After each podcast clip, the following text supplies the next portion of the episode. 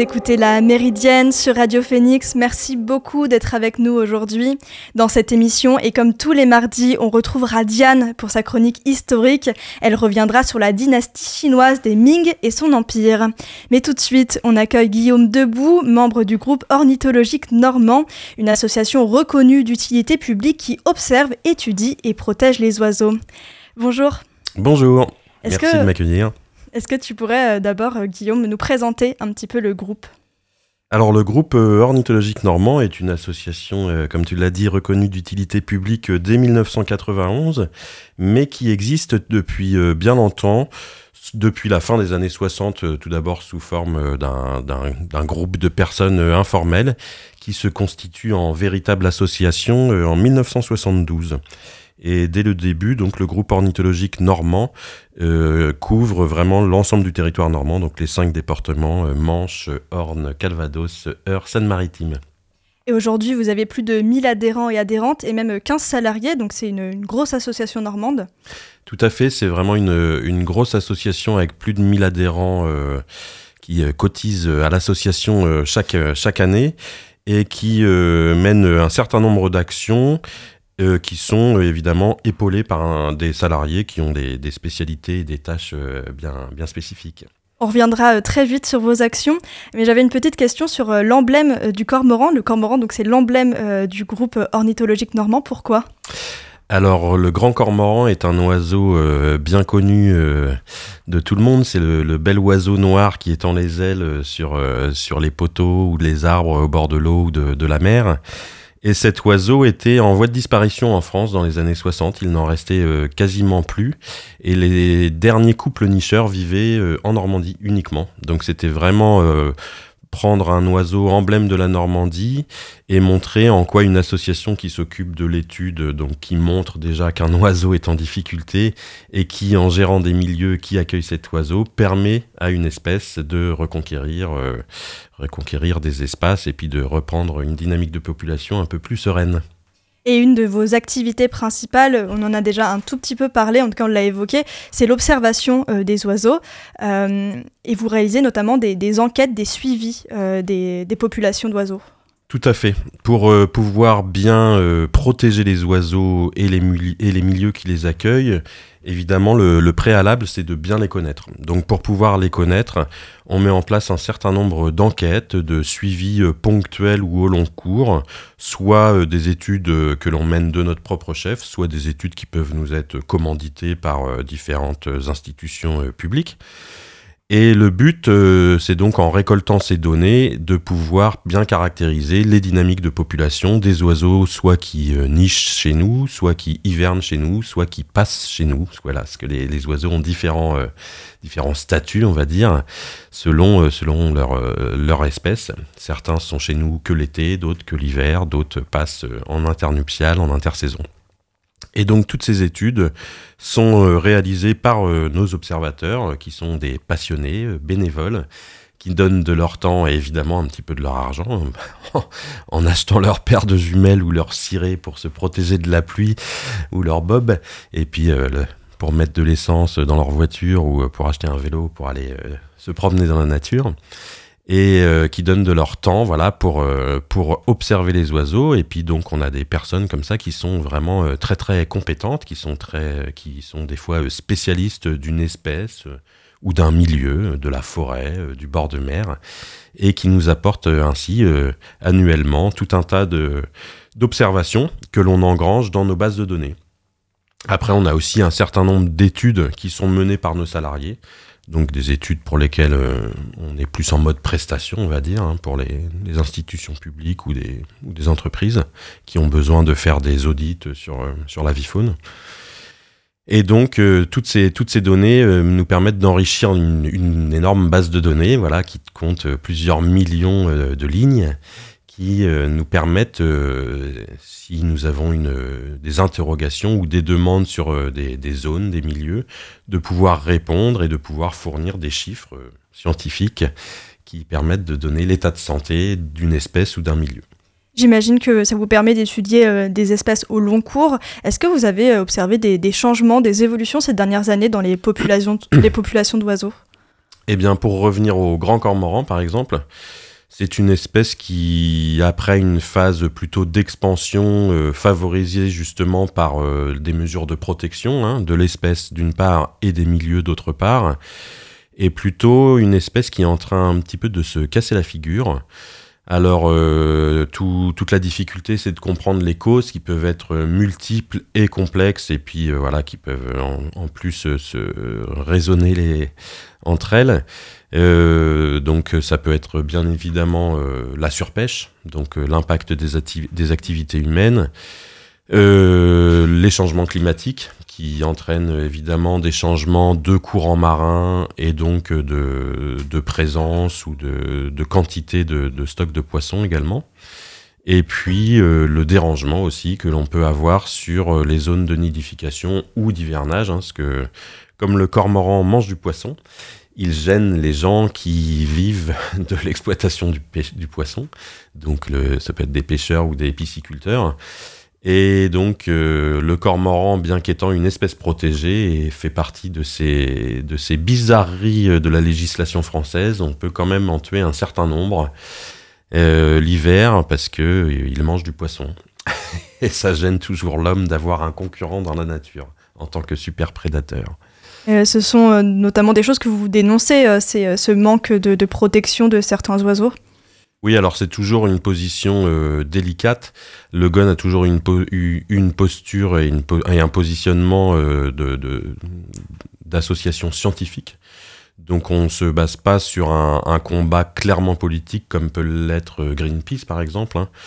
On est vraiment sur une démarche naturaliste scientifique, c'est-à-dire qu'on étudie une part du vivant qui est la vie faune, l'oiseau étant quand même ce qu'on appelle une espèce étendard, c'est-à-dire que quand euh, une espèce d'oiseau va mal, ça nous permet de caractériser quand même globalement assez finement le fait que tout un milieu ou tout un ensemble du vivant va mal. C'est quand même souvent le, le haut de la chaîne alimentaire ou un, quelque chose qui est un peu un emblème du milieu. Et donc le fait de connaître les oiseaux permet assez rapidement de caractériser l'état d'un milieu. Et donc le GON est donc dans une posture voilà, d'une démarche euh, scientifique, c'est-à-dire qu'on récolte des données sur les oiseaux et on donne des avis scientifiques. Après aux décideurs, aux élus, aux citoyens de se saisir de ces, de ces données, de ces résultats pour agir de manière peut-être plus politique ensuite. Voilà. Et au-delà du politique, vous vous agissez aussi en euh, modifiant, notamment, en tout cas en préservant euh, des milieux naturels euh, des espèces. J'imagine que la modification des milieux naturels, notamment avec bah, l'arrivée de la lumière, de routes, ça peut beaucoup jouer sur, sur les espèces, sur les oiseaux. Tout à fait. Le gun s'est vite rendu compte que si on voulait protéger les oiseaux, euh, juste les compter et faire des bilans sur les variations, des les fluctuations de population, ça ne suffisait pas et il fallait s'occuper des milieux. Donc très vite, le gun s'est mis à, gérer des réserves. Euh, donc le gun gère euh, entre une, une grosse, enfin 24 réserves, je regarde mes chiffres parce que ça, va, ça, ça fluctue. 24 réserves actuellement sur toute la Normandie. Donc la plupart des grosses, euh, colonies euh, maritimes, hein, comme Chausey, euh, comme Saint-Marcouf, les grands plans d'eau douce aussi, la mare de Vauville dans, dans le nord Cotentin, et de nombreuses parcelles de marais aussi, dans les marais de 40 ans. Et dans ce contexte particulier euh, des marais, le GON a aussi entrepris depuis quelques dizaines d'années de devenir propriétaire, c'est-à-dire de mener une politique d'acquisition de terrain pour euh, vraiment avoir la main totale et le contrôle total de la politique de gestion de ces espaces naturels extrêmement menacés. Et quand vous n'êtes pas propriétaire, quelle marge de manœuvre vous avez pour protéger euh, ces espaces? Donc là, c'est, on est soit euh, en relation avec des propriétaires privés ou euh, des, collectivités territoriales, et on est dans le cadre de conventions, et puis ensuite c'est des, des, réunions, c'est des comités de gestion, des comités de suivi, des comités de pilotage, pour mettre en place des plans de gestion euh, en discussion avec les propriétaires. Donc l'idée, c'est de sensibiliser les propriétaires à la cause pour qu'ils préservent cet espace. Tout à fait. Et justement, parallèlement à cette démarche de protection avec les réserves, on a aussi mis en, place ce qu'on appelle des refuges, c'est-à-dire que toute personne, tout citoyen qui a même un petit jardin euh, peut euh, justement euh, montrer son amour de la nature et sa sensibilisation en le transformant en refuge. Et il fait ainsi partie d'un réseau euh, animé par le GON. Il transmet euh, justement des données sur ce qu'il voit dans son jardin. Des adhérents observateurs du GON viennent euh, justement dans le jardin ou dans la propriété, le champ de la forêt que possède l'adhérent et viennent faire des animations ou lui expliquer ce, comment mieux gérer aussi son, son domaine. Et ça fait partie aussi des, des, des, façons de sensibiliser le grand public à comment protéger la nature qui nous entoure. Vous êtes dans une démarche vraiment participative euh. Tout à fait. Le GON étant une, une association, de toute façon, on s'est toujours reposé sur le travail des citoyens, des volontaires, des bénévoles pour apporter d'une part de la science, de la connaissance, et puis euh, apporter euh, bah, des fois euh, du, des muscles, de la sueur pour planter des piquets dans une réserve, pour réparer un pont, réparer un chemin, construire un observatoire, pour faire des animations du grand public sur la plage, pour protéger des nids de gravelots sur le littoral, pour aller faire une animation dans une école, pour euh, faire la comptabilité de l'association. Enfin, c'est vrai que dans une association, il y a plein de choses à faire qui sont pas forcément juste regarder les oiseaux dans une jumelle, dans des jumelles ou une longue vue. Et, euh, et tout cela repose en grande partie sur, sur nos 1000 bénévoles, euh, bien accompagnés évidemment par notre quinzaine de salariés. Vous aviez parlé voilà, de piquer sur des chemins. Vous, en fait, au-delà de la préservation de ces mm. milieux, il y a des aménagements aussi qui sont possibles pour préserver les espèces.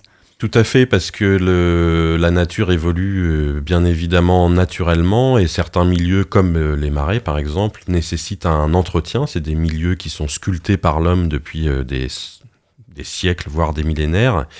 Et la gestion de l'eau ou les pratiques agricoles respectueuses font partie de la gestion et permettent d'entretenir ces milieux dans un bon état et de préserver une biodiversité bien spécifique de ces milieux qui, s'ils ne sont pas entretenus, se transforment en autre chose, qui peuvent être intéressants, mais euh, si un marais n'est pas entretenu, il se transformera euh, en bois puis en forêt. C'est donc euh, autre chose, mais il est intéressant aussi de préserver des milieux d'eau douce et de marécage en Normandie, parce qu'on a une, une biodiversité bien spécifique à ces milieux.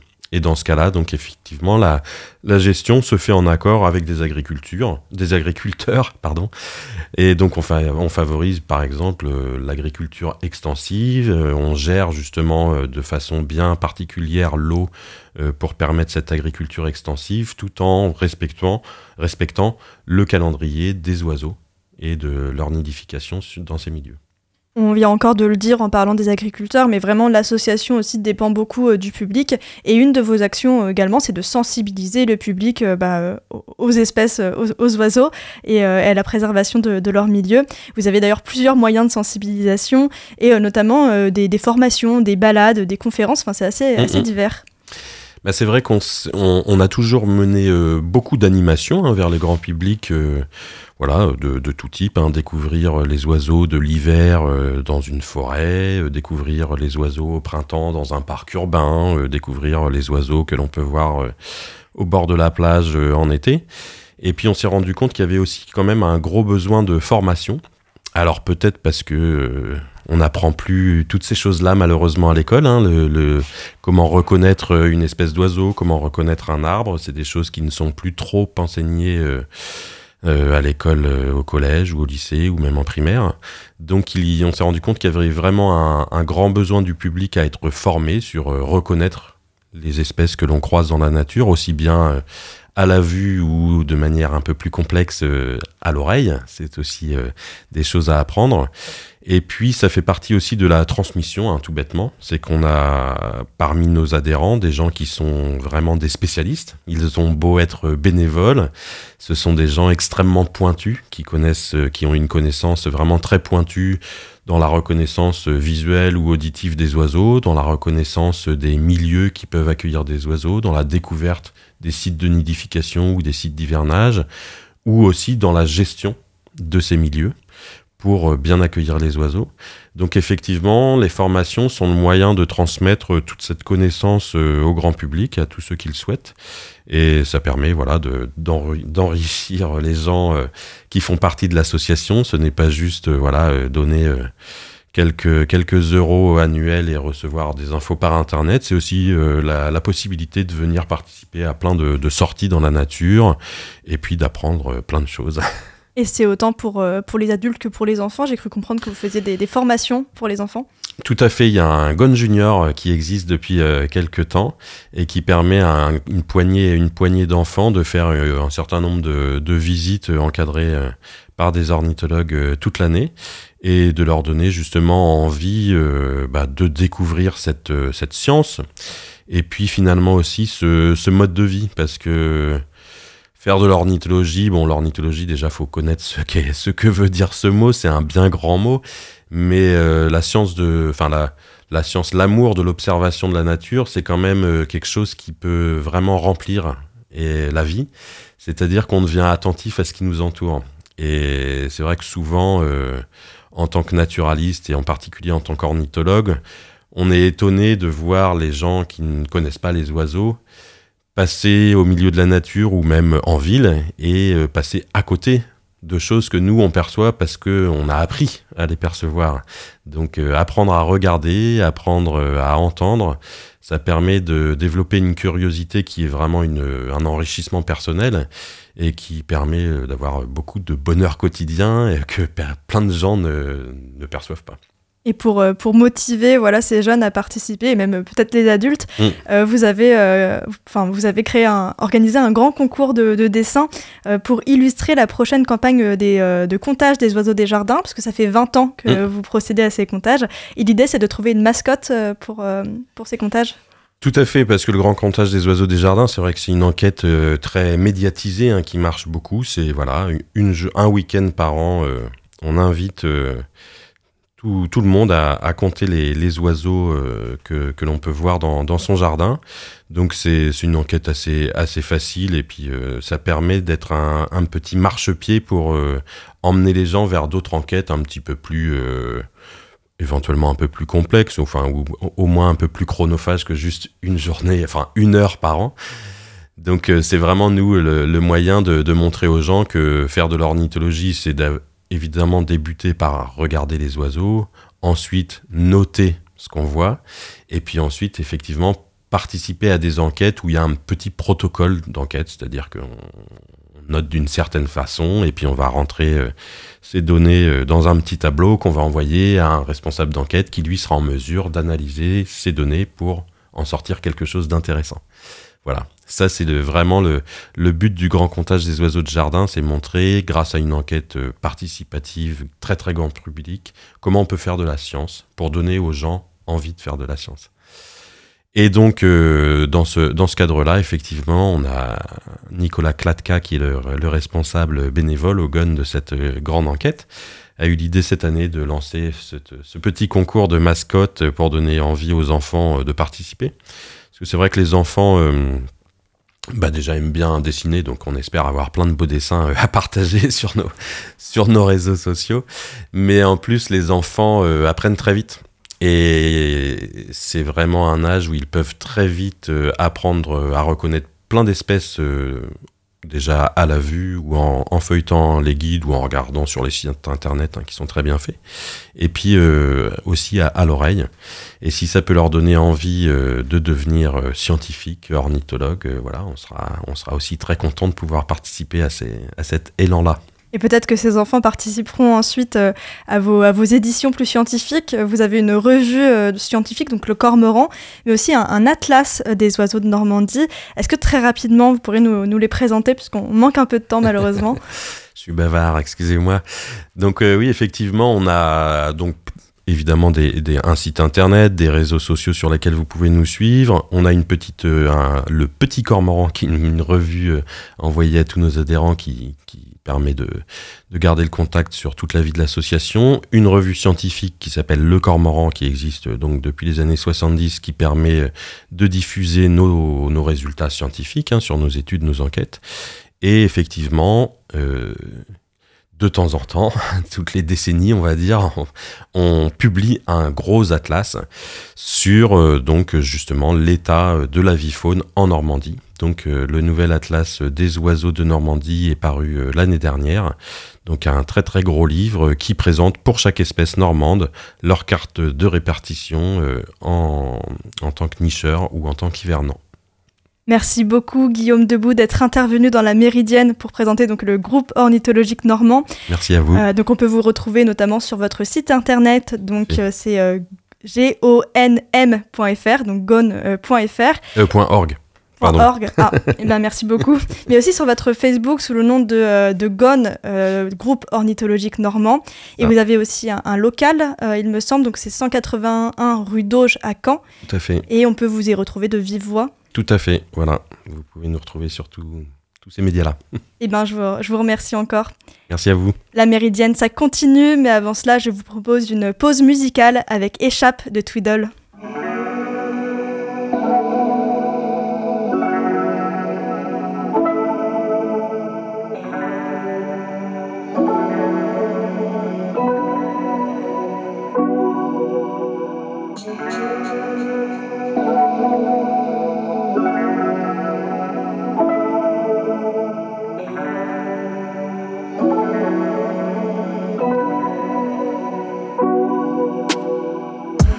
Cliché dire que je suis dans l'espace, mais je suis en extase. Une pause dans ma vie de merde, c'est comme une escale, c'est du nectar. Je suis pris en chasse par des fantômes, c'est comme un syndrome. Je profite du beau temps avant le cyclone, avant qu'il me rattrape, avant que je tombe. J'ai trouvé un but, ça me change. Je veux kiffer ma vie, ça me chante. Mais j'ai toujours mes démons derrière moi, je les ai beaucoup trop vus dernièrement. J'aurais pu à l'envers, je sais plus où est l'averse. On n'est plus dans la machine, le programme on l'inverse. Je crache sur le bitume et je roule ma bosse. Dans le tennis c'est béni quand t'as ta dose. Look le temps qui file, c'est ça qui est hoche, c'est quand la hausse. On est que des choses, c'est bizarre les phases où tu penses que t'as pas de défaut. Par défaut, choisis ce qui est plus simple, y'a pas de défi. Faudrait que ça change, que j'arrête de me figer dans le temps. Y a plus d'alibi, visage qui défile. Qui est qui? Je perds dans l'inverse du regard de qui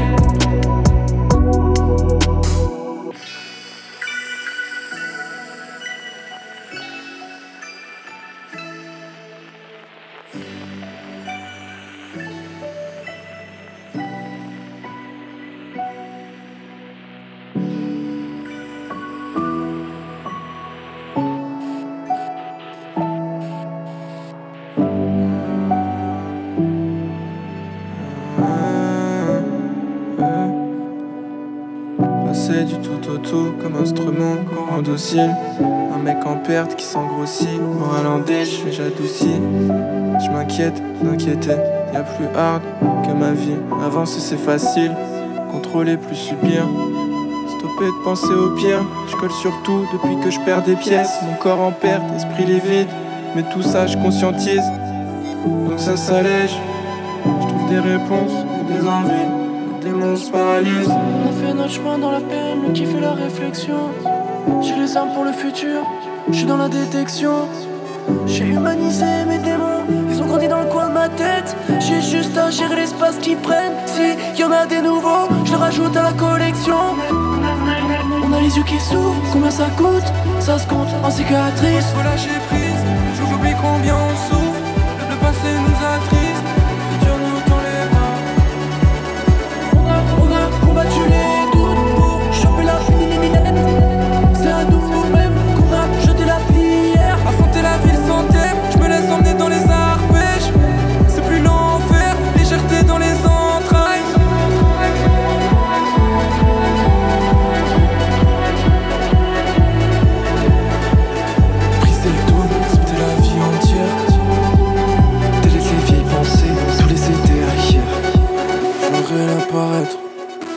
Faire apparaître.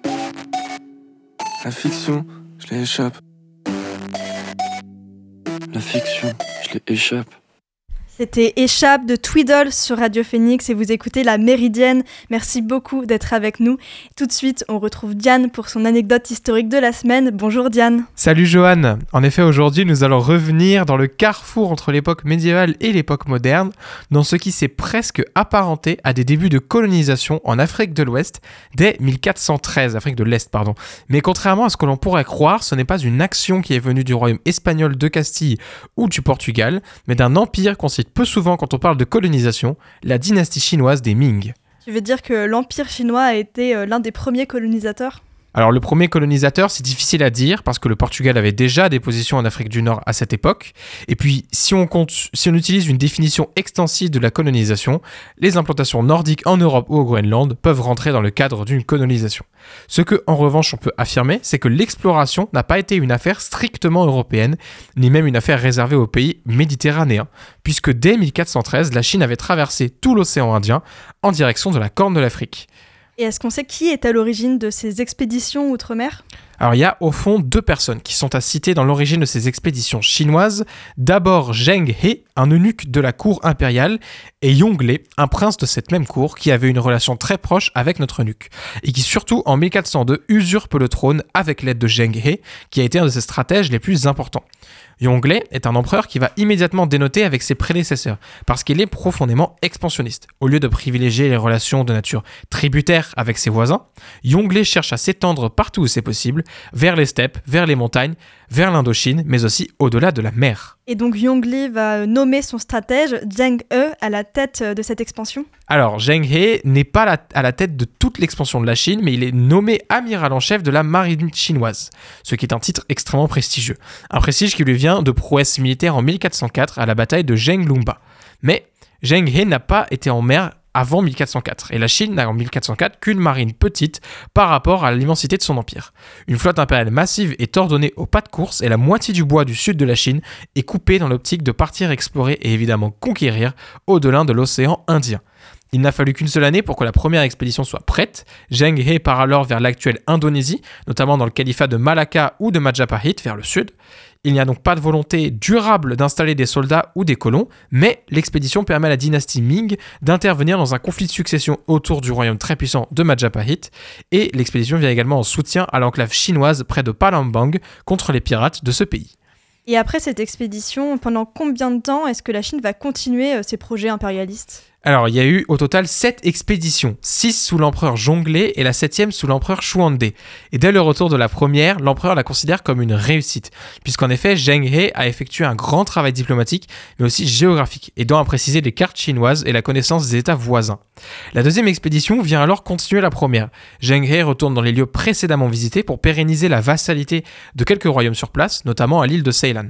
On ne va pas faire un listing des expéditions, mais la quatrième est particulièrement intéressante, parce que originellement prévu seulement pour le Sumatra, mais finalement plusieurs navires partirent vers l'Afrique en sillonnant près de 6000 km sans escale. Le résultat est une immense avancée diplomatique puisque dans le voyage retour, des envoyés du Caire, de la Mecque ou encore du Kenya viennent de rendre hommage à l'empereur de Chine.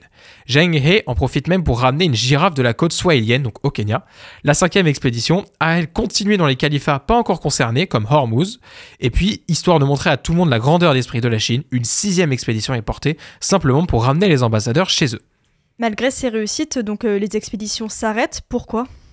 L'argent, tout simplement. Hein. Ce style d'expédition coûte extrêmement cher. En 1433, date de la septième et dernière expédition, l'argent commence vraiment à manquer. Les nouveaux empereurs ne partagent pas l'ambition expansionniste de Yongle. La tradition Ming a de fait plutôt été un repli sur soi plutôt qu'une ouverture. Il faut aussi ajouter qu'après le règne de Xuande, la bureaucratie chinoise prend de facto le pouvoir. Les tergiversations politiques internes prennent alors le pas sur tout. Faute de partir en Afrique, la marine finit par être utilisée contre les pirates, lesquels vont quasiment disparaître de la mer du Japon. Les comptoirs chinois restent malgré tout actifs pendant plusieurs années en Afrique et dans la péninsule arabique.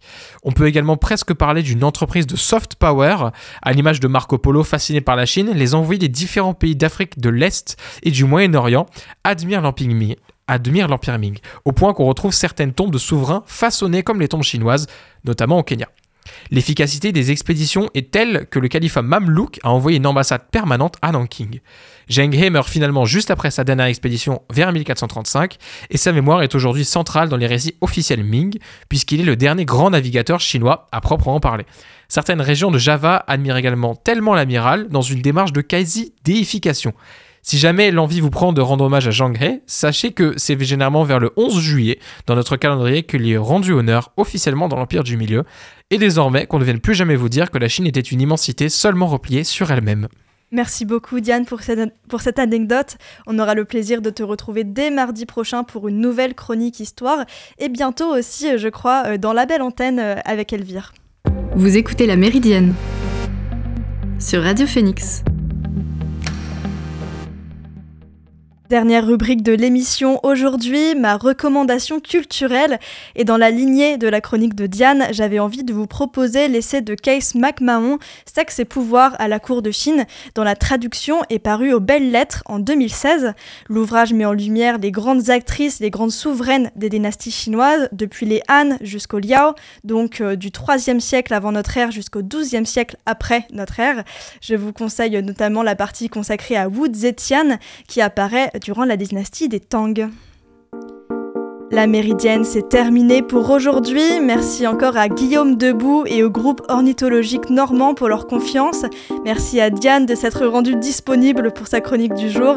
Merci à Lucas à la technique. Et nous, on se revoit demain pour une nouvelle méridienne.